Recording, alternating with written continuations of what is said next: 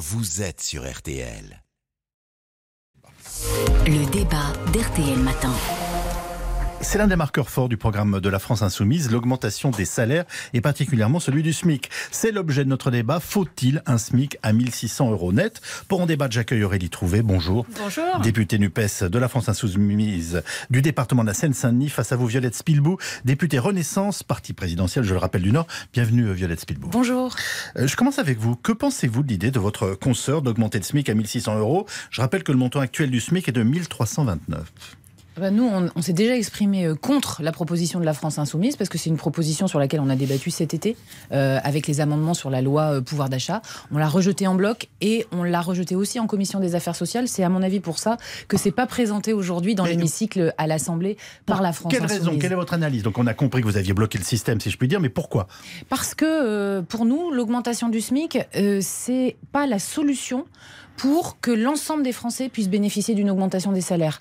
En fait, c'est quelque chose qui va plutôt pénaliser toutes les TPE, les PME qui emploient euh, des personnes au SMIC. Je pense par exemple aux boulangeries-pâtisseries. Euh, Dans mon quartier, euh, à FIF, j'ai discuté avec eux. Ils ont deux employés au SMIC. Si au moment où on demande euh, aux PME de rembourser le PGE, au moment où euh, l'énergie coûte plus cher, au moment où on a les matières premières, la farine qui augmente, on augmente de façon unilatérale les salaires sans discussion avec euh, l'ensemble des branches, eh bien, euh, on va faire fermer et on va dé- détruire des emplois. C'est plutôt ça qui va arriver. C'est une proposition qui est complètement hors sol. La réponse d'Aurélie Trouvé.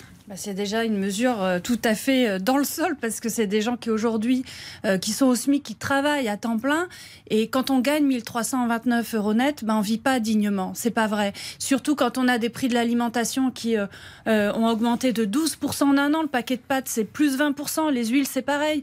L'énergie etc. Les prix de produits de première nécessité encore beaucoup plus augmentés. Et, et ceux qui sont payés au SMIC, je mets chacun au défi là qui nous écoute de vivre dignement avec un SMIC. Et dans, dans ma circonscription, tant de gens qui vivent au SMIC, qui vivent à temps plein, qui n'arrivent pas euh, jusqu'à la fin du mois à tout payer, à payer euh, euh, voilà tout ce qu'il faut pour se chauffer, se nourrir. C'est donc déjà une mesure de justice sociale. Et ensuite pour les entreprises, eh bien effectivement il y a la question des petites entreprises. Vous avez raison. Elles peuvent se le permettre Alors, d'abord une chose, c'est que quand on augmente les salaires, et notamment les bas salaires, on relance la demande populaire.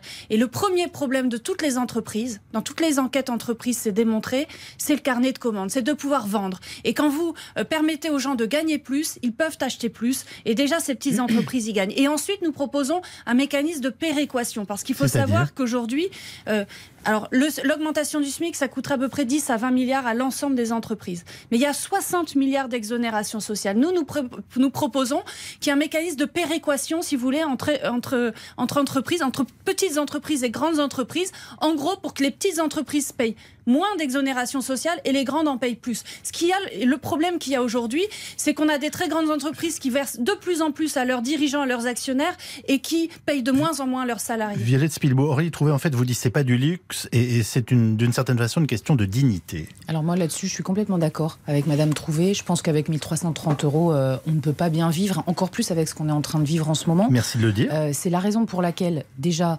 euh, on a mis en place, il y a deux ans, la prime d'activité qui fait qu'aujourd'hui, on est plutôt à 1475 euros. On tend vers les 1500 euros que prônait euh, Jean-Luc Mélenchon pendant les législatives. Pendant les présidentielles, on se rappelle, il voulait le SMIC à 1400.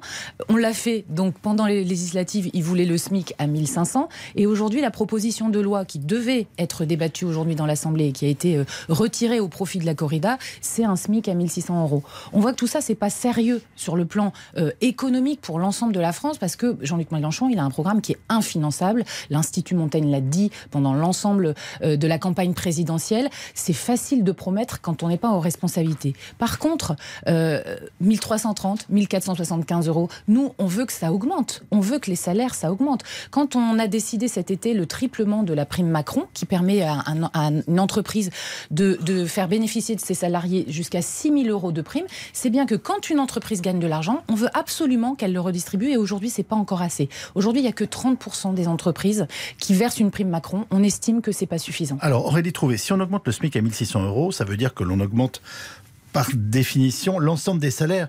Est-ce que ça risque pas de renverser notre échelle des salaires avec euh, toutes les difficultés que, que ça peut susciter? Vous, comprenez ma question C'est bien ça, c'est bien ça l'objectif, c'est de faire augmenter l'ensemble des salaires. Je rappelle que depuis 30 ans, qu'est-ce qui s'est passé? Quand on crée de la richesse en France, il y a une part de la richesse de plus en plus importante qui part vers le capital, si vous voulez, vers les, les, euh, les, dividendes, vers euh, voilà ce qui rémunère le capital, et de moins en moins vers les salaires.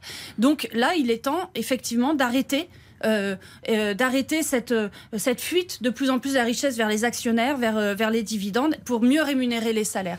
Et je voudrais répondre sur le chiffrage de notre programme économique. Il, se trouve que je fais partie des économistes, parce que c'était mon métier jusqu'à il y a quelques mois. je fais partie de tous les économistes. Nous sommes des dizaines à avoir bossé sur le chiffrage du programme économique. En réalité, notre programme économique est tout à fait équilibré, notamment parce que nous jouons, contrairement à vous, sur la demande populaire. C'est-à-dire que nous, nous prévoyons une relance si vous voulez, de la, de la consommation euh, et de l'économie grâce à la demande. Euh, en relançant la demande populaire, vous relancez euh, l'offre des entreprises, et vous, mais vous, vous faites aussi une, une forme de, de, conversion de l'économie, notamment vers l'écologie, vers, vers les besoins sociaux. On pense qu'il faut plus de croissance pour la santé, pour l'éducation, il y a besoin de plus de monde dans les hôpitaux, etc. Dernière chose sur les primes. Les primes sont facultatives et provisoires. Il y a seulement 16% des salariés qui ont, qui ont perçu la prime d'activité. Nous, on demande des vrais salaires pérennes. Pas, pas des choses qui euh, disparaîtront l'année suivante. Vous nous dites on ne vit pas avec des primes, je vous ai bien compris.